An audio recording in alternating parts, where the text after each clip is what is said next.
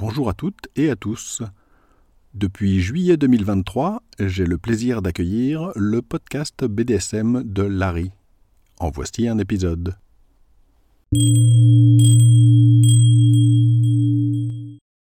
Bonjour et bienvenue sur le podcast BDSM de Larry. Je suis Larry, ceci est le 32e épisode. Dans cet épisode, je vais parler du Fetish Week Market, ou marché de la semaine fétiche. Première partie, pourquoi cet épisode et le problème de l'incognito. Le Fetish Week Market a fait partie d'une série d'événements organisés pendant la semaine du 26 octobre. Alors en fait, malgré le titre, ça n'a pas duré une semaine, mais les différents événements ont été organisés sur plusieurs jours sur la fin de la semaine du 26 donc. Cette série d'événements a été organisée par le sex shop BDSM Demonia. Demonia, je vous le rappelle, c'est à l'origine une boutique BDSM située à Paris qui a ouvert en 1986, donc ça fait un bon moment déjà, et qui organise aussi des soirées qui sont très connues, la plus connue étant la soirée Demonia, dont cette année il fêtait les 30 ans.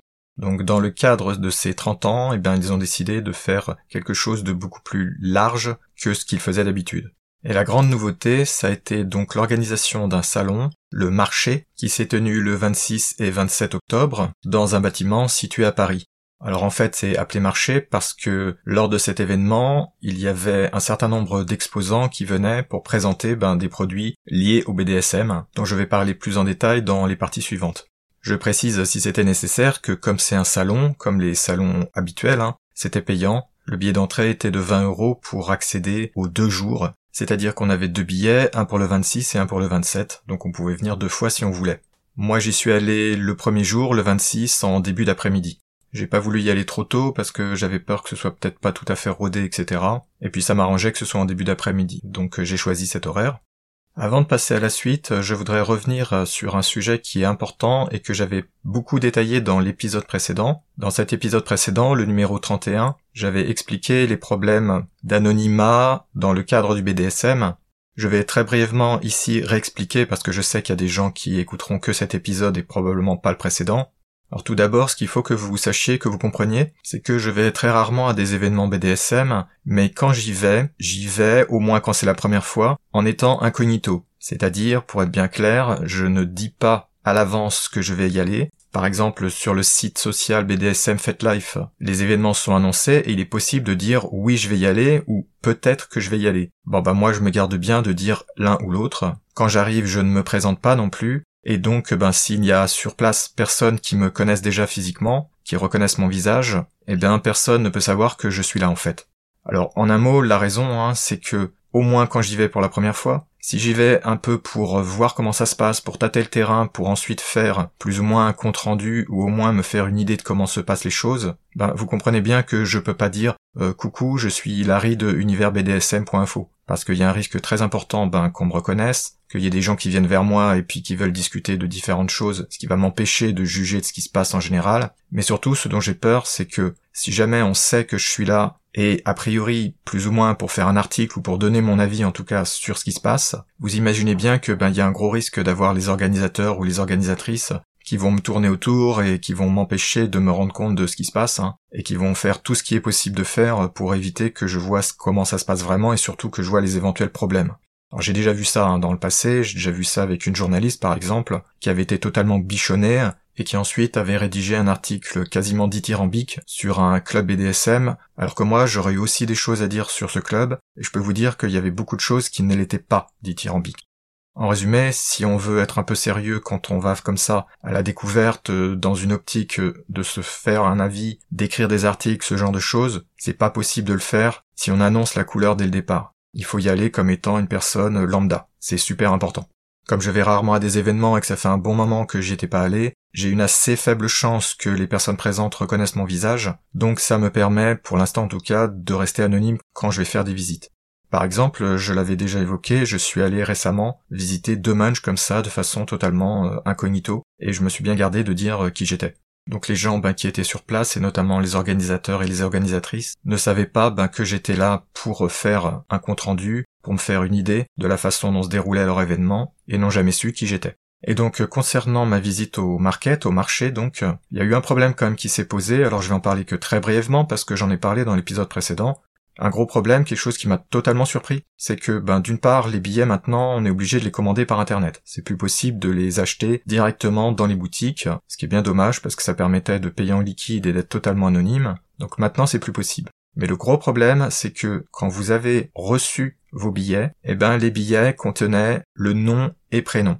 Et évidemment les vrais noms et prénoms, bien entendu, parce que vous pouvez pas en donner des faux parce qu'il est possible qu'ils vérifient votre identité. C'est expliqué. Alors j'en ai parlé en détail dans l'épisode précédent, mais personnellement été choqué par ça, parce que c'est pas anodin du tout dans le BDSM de comme ça donner le nom et le prénom, même si bon, presque personne ne va pouvoir le voir parce que le papier vous l'utilisez que à l'entrée évidemment, mais quand même je vois pas du tout pourquoi est-ce qu'on met ça sur les billets alors que le sujet du BDSM reste de nos jours hein, un sujet quand même délicat et ça peut vous faire des histoires donc personnellement par exemple hein, Surtout, ben, vu qui je suis et ce que je fais, hein, avec euh, mon site sur euh, le BDSM, j'ai vraiment pas envie qu'on connaisse mon vrai nom et prénom. Donc euh, j'ai vraiment été frappé par ça et tellement frappé que ben ça m'a motivé pour faire l'épisode précédent du podcast. Donc ça vraiment, hein, c'est pas quelque chose à quoi je m'attendais. Hein. Je pensais pas du tout qu'il y aurait marqué mon nom et prénom en gros euh, sur les billets. Mais bon, bah une fois que je les avais, je suis quand même allé parce que je voulais pas avoir payé pour rien et que je voulais vraiment aller voir ce qui se passait. Mais c'est un problème. Et bon, bah la raison principale donc pour laquelle je voulais aller au marché, tout simplement, hein, c'est parce que c'était la première fois, donc euh, je me suis dit, après un peu d'hésitation, vu que c'est la première fois, ce serait quand même un peu dommage de pas y aller. D'habitude, j'aime pas vraiment euh, aller à des événements, hein, mais là je me suis dit, oh, ce serait vraiment dommage de louper ça. Donc bon, je me suis dit, allez, lançons-nous, puis on verra bien ce que ça fait, on verra bien ce qui s'y passe, on verra bien ce qui y est proposé.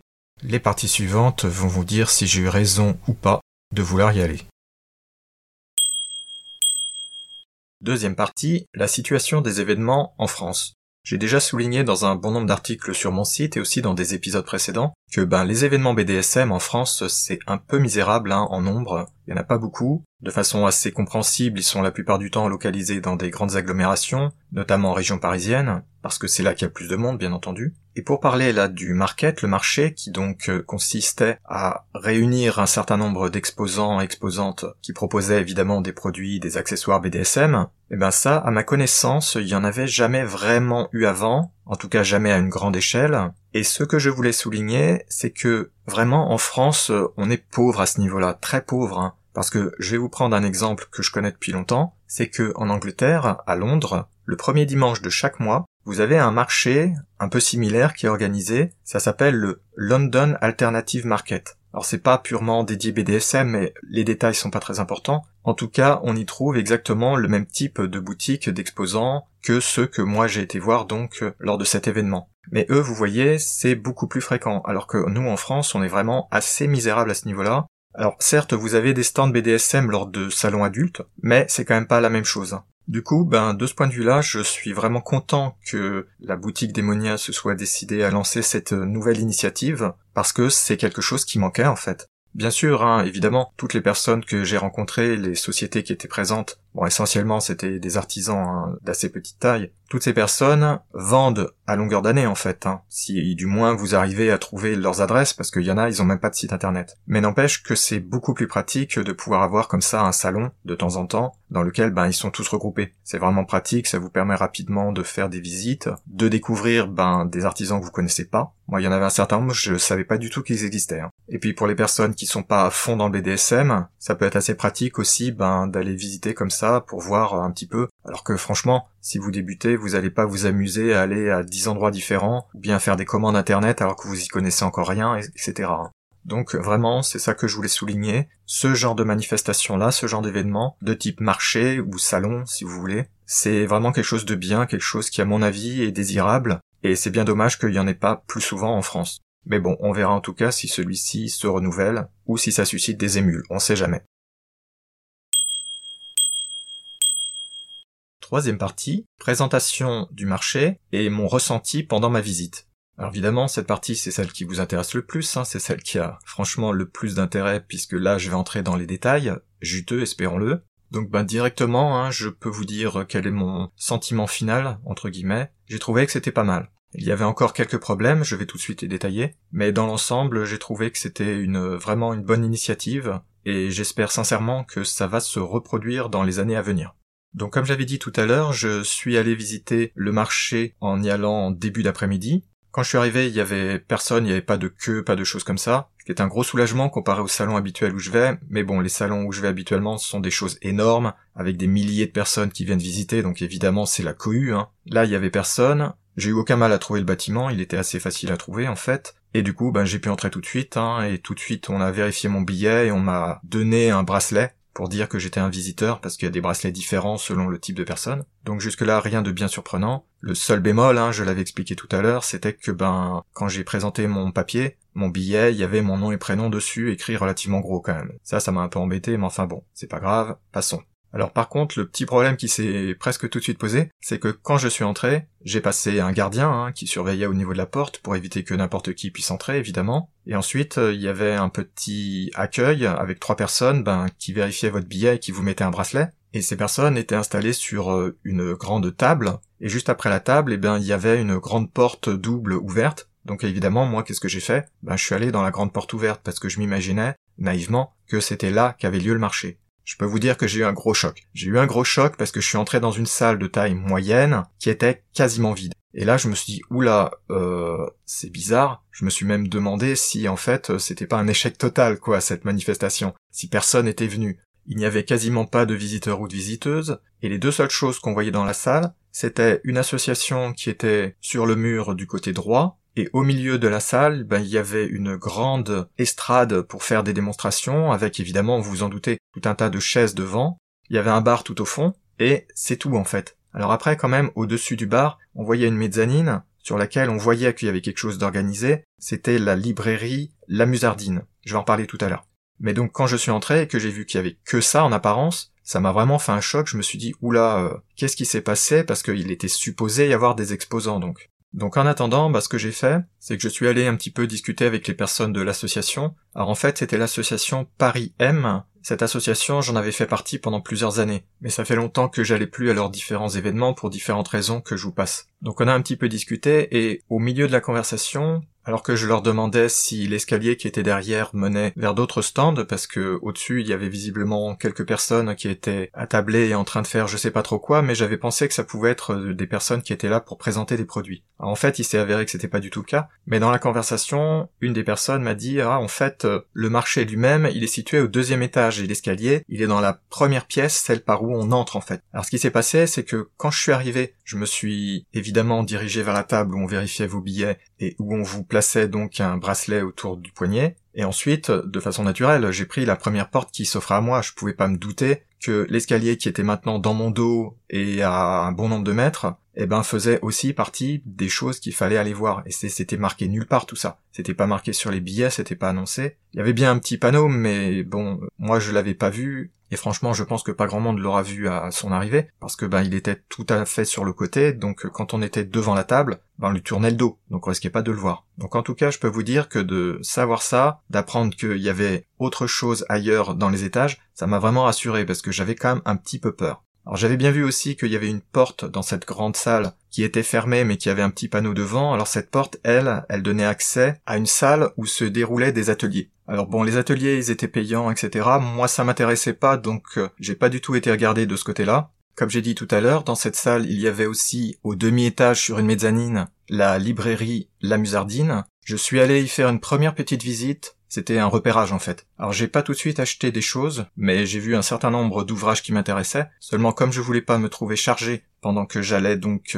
faire mes visites du marché, je me suis dit ok je fais juste un petit repérage rapide, je vais au marché et je reviendrai après. Donc j'ai noté un certain nombre d'ouvrages que je voulais acheter et je suis ressorti de la pièce, j'ai trouvé le fameux escalier, je suis monté au deuxième étage et là enfin je suis entré dans ce que j'attendais. Et alors là par contre c'était exactement ce à quoi je m'attendais. Ça ressemblait tout à fait à un salon comme tous les salons auxquels je vais. Donc c'était à nouveau une pièce de taille relativement grande, pas si grande que ça, mais où il y avait ben, tout un tas d'exposants qui faisaient donc toute une série de rangées. Et puis ben évidemment il y avait un certain nombre de personnes qui étaient en train de visiter, en plus de toutes les personnes qui étaient là dans les stands. Alors j'ai fait plusieurs tours, hein, évidemment, de tous ces stands. J'avais déjà vu plus ou moins les noms, mais c'était pas toujours très clair ce qu'ils proposaient, à part un que je connaissais déjà dont je vais reparler tout à l'heure.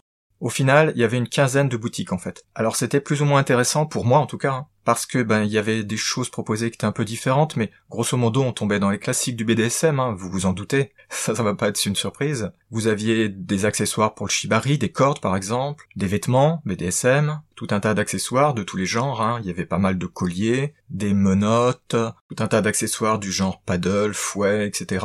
Bref, une relativement grande variété. Il y avait aussi sur plusieurs stands des choses dont j'ai pas totalement compris l'intérêt, mais comme j'étais occupé par d'autres boutiques et d'autres accessoires, bon j'avoue que je suis pas allé demander exactement de quoi il retournait. Enfin, il y avait un autre stand que là par contre je connaissais depuis très longtemps, c'était pour la marque Rosebud. Rosebud, si vous connaissez pas, il propose notamment, en tout cas c'est pour ça qu'ils sont le plus connus, des plug anneaux en métal et qui sont de très bonne qualité en fait, hein. avec évidemment entre parenthèses un prix qui est à la hauteur, mais ça c'est normal, on s'y attend. Donc après avoir fait un certain nombre de tours de ces différents stands pour me donner une petite idée de qu'est-ce qui était vendu, qu'est-ce qui était proposé, j'ai profité de l'occasion de que la vendeuse du stand Rosebud était pas occupée par euh, d'autres clients pour discuter un tout petit peu. J'ai recueilli deux ou trois infos intéressantes euh, pour moi en tout cas. Ensuite, je suis allé visiter différents stands. Alors bon, euh, j'ai été obligé de me restreindre hein, parce que franchement, j'avais envie d'acheter pas mal de choses. Mais comme à chaque fois que je vais visiter des salons, j'ai un peu tendance à trop dépenser, là je me suis fortement restreint. J'ai quand même profité de l'occasion pour acheter une corde de shibari. J'en avais déjà plusieurs, mais là il y en avait une qui avait attiré mon attention, donc j'en ai profité.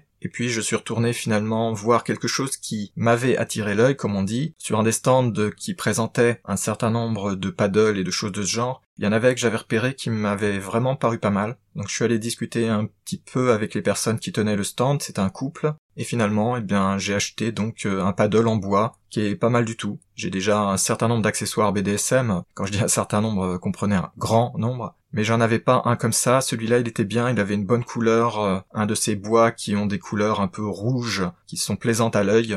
Donc je me suis laissé séduire entre guillemets. Par contre, bon bah j'ai dû renoncer à plein d'autres achats parce que ça aurait fait trop. Surtout qu'ensuite je comptais acheter des livres à part les vendeurs et vendeuses qui étaient donc à leur stand respectif, il y avait quand même pas mal de monde, mais pas encore énormément. On était loin des cohues, hein, dont je parlais tout à l'heure, qu'on peut voir lors des grands salons. Mais il y avait un petit peu de monde, il y avait des gens d'un peu toutes les sortes, il y avait des personnes comme moi qui étaient un peu anonymes, qui étaient habillées de façon courante, etc.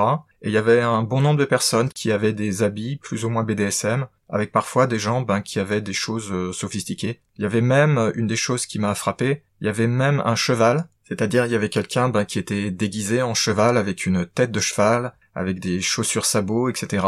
Un habit assez sophistiqué, et qui se trimballait comme ça dans les différentes allées.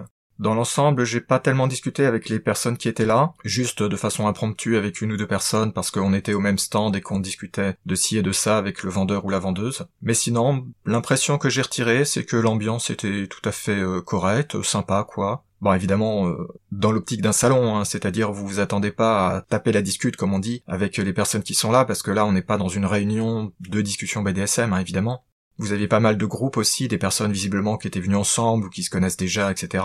Mais sinon, ben voilà, l'ambiance était euh, décontractée, euh, et au final, je dirais oui, amicale. C'est le terme qui me vient à l'esprit. Alors je n'ai reconnu personne. Faut dire, hein, je l'avais déjà expliqué que les événements BDSM, j'y vais assez rarement, et puis bon, ça fait assez longtemps que je n'y allais plus en fait. Donc c'était pas très surprenant que je reconnaisse personne, mais ça aurait pu arriver. Donc si je fais le résumé, ben j'étais vraiment assez content de cette partie-là, de la partie marché vraiment, même si bon c'était encore relativement petit, mais évidemment hein, vous vous en doutez, des artisans qui font du BDSM, bon bah en France vous allez pas en avoir des milliers, hein, forcément. Et en plus de ça, comme on était en région parisienne, c'est pas forcément aisé de se déplacer, donc je pense que là c'était plutôt des gens qui sont pas trop loin, qui sont eux-mêmes en région parisienne, j'imagine. En tout cas, c'était intéressant. Moi, j'ai trouvé pas mal de choses que j'aurais pu acheter, qui m'auraient intéressé. Donc vraiment, hein, je suis plutôt positif. J'ai trouvé que c'était bien. Un peu petit, mais bon, fallait s'y attendre, c'était la première fois. Hein. Mais bien quand même. Ce que j'espère, évidemment, hein, c'est que s'il y a d'autres manifestations comme ça dans les années à venir, ben que ça grandisse comme je l'avais dit tout à l'heure, hein, j'avais donc prévu d'acheter un certain nombre de livres, donc je suis redescendu, je suis retourné voir le stand de la Musardine, et là j'ai fait donc une petite pile des ouvrages que je voulais acheter. Alors rien bien extraordinaire, hein, rien de très excitant. En réalité, la plupart de ces ouvrages, ils étaient parus depuis longtemps. Simplement, je les avais pas encore achetés. Donc là, ça a été l'occasion qui fait le larron, tout simplement. Enfin, une fois ces achats donc terminés dans la librairie, eh ben, vous vous en doutez, hein, je suis reparti et je suis rentré chez moi, tout simplement.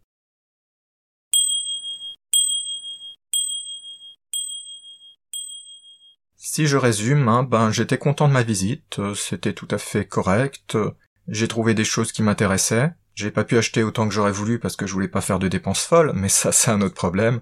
Je pense vraiment, très sincèrement, que c'était une bonne idée, une bonne initiative. Je regrette d'ailleurs que ça soit pas venu avant, et j'espère vraiment que ça va se renouveler, que ça va se faire à nouveau les années suivantes. J'espère que ça aura marché suffisamment bien pour que Demonia renouvelle cette expérience. Et je me dis même qu'on sait jamais, peut-être qu'il y aura d'autres sociétés, d'autres groupes qui voudront organiser des choses similaires, on sait jamais. Croisons les doigts. Parce que comme je disais tout à l'heure, malheureusement en France, on est vraiment, vraiment pauvre sur ce genre de choses. Ce qui est bien dommage.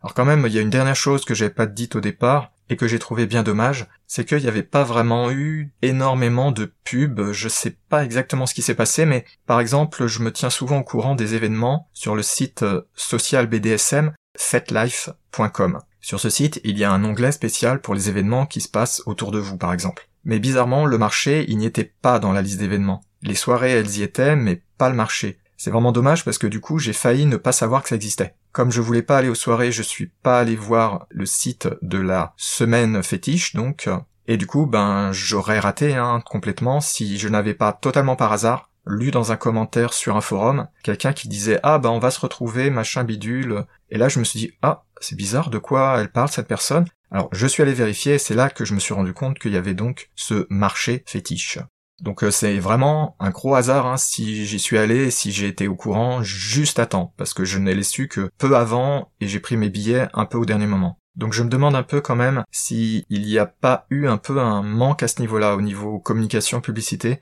et du coup peut-être que, mais j'en suis pas sûr, hein, c'est juste une idée, peut-être qu'il y a peut-être pas eu autant de monde que ça parce que les gens en fait n'avaient pas réalisé que c'était un événement qui existait, et puis surtout parce que c'était la première fois. Parce qu'évidemment, quand vous en êtes à la dixième édition, bah ça se sait. C'est comme pour tout, comme pour tous les salons. Enfin, on verra bien. Avec de la chance, ça a suffisamment marché pour que l'année prochaine, on ait une nouvelle édition. En tout cas, j'espère que ça se fera, je croise les doigts. S'il y a une nouvelle édition, et que vous avez l'occasion de pouvoir y passer, parce que c'est les bonnes dates, c'est le bon endroit, je pense que ça peut valoir la peine d'aller y faire un tour, ne serait-ce que par curiosité, et éventuellement, bah évidemment, hein, pour acheter des choses si vous voyez des choses qui vous attirent l'œil.